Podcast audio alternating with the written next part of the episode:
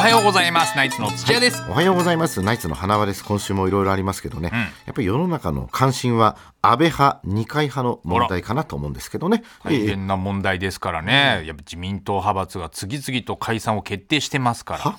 何の話ですかんこっちはあのドラマの話なんですけどいやどういうことですあかのどのドラマが好きかっていうことですよね安倍貞夫さん主演の「不適切にも程がある」なのか二階堂ふみさん主演の「アイラブユー最初からうそう聞けよな、は紛らわしいな安倍派とか二階派と「かアイラブユーいいな僕は二階派かな、だとしたら二階堂派って言わないと名字二階堂でなんで二階派なんだよ今期ドラマ全部調べたんですけどうん麻生久美子さん出てないんですでよ無理やり麻生派作ろうとしなくてもあーまあ、昨日ね TBS の「不適切にも程がある」ってね初回放送で、あれ評判が良くてね、やっぱ脚本工藤官九郎さんですからねそうね安倍貞夫さんといえばね他にも多くの工藤官九郎さんの作品に出てますからね、はいしかも TBS のドラマですからね、確かにうん、沼袋ウエストゲートパ池ーク袋だよなずいぶん規模ちっちゃくなったなあと落語をテーマにしたやつね、えータイガー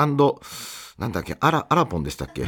あみやぞんだっどっけちでもないよな、タイガードラなんで安全安全漫才なんだよと基礎根津キャッツアイっていうのを木更津だよな、ええ基礎根津はもうダブルコロンじゃねえかなあの二階堂ふみさん主演のドラマ「ILOVEYOU」はね相手が韓国の俳優さんということで結構話題になってるんですけど、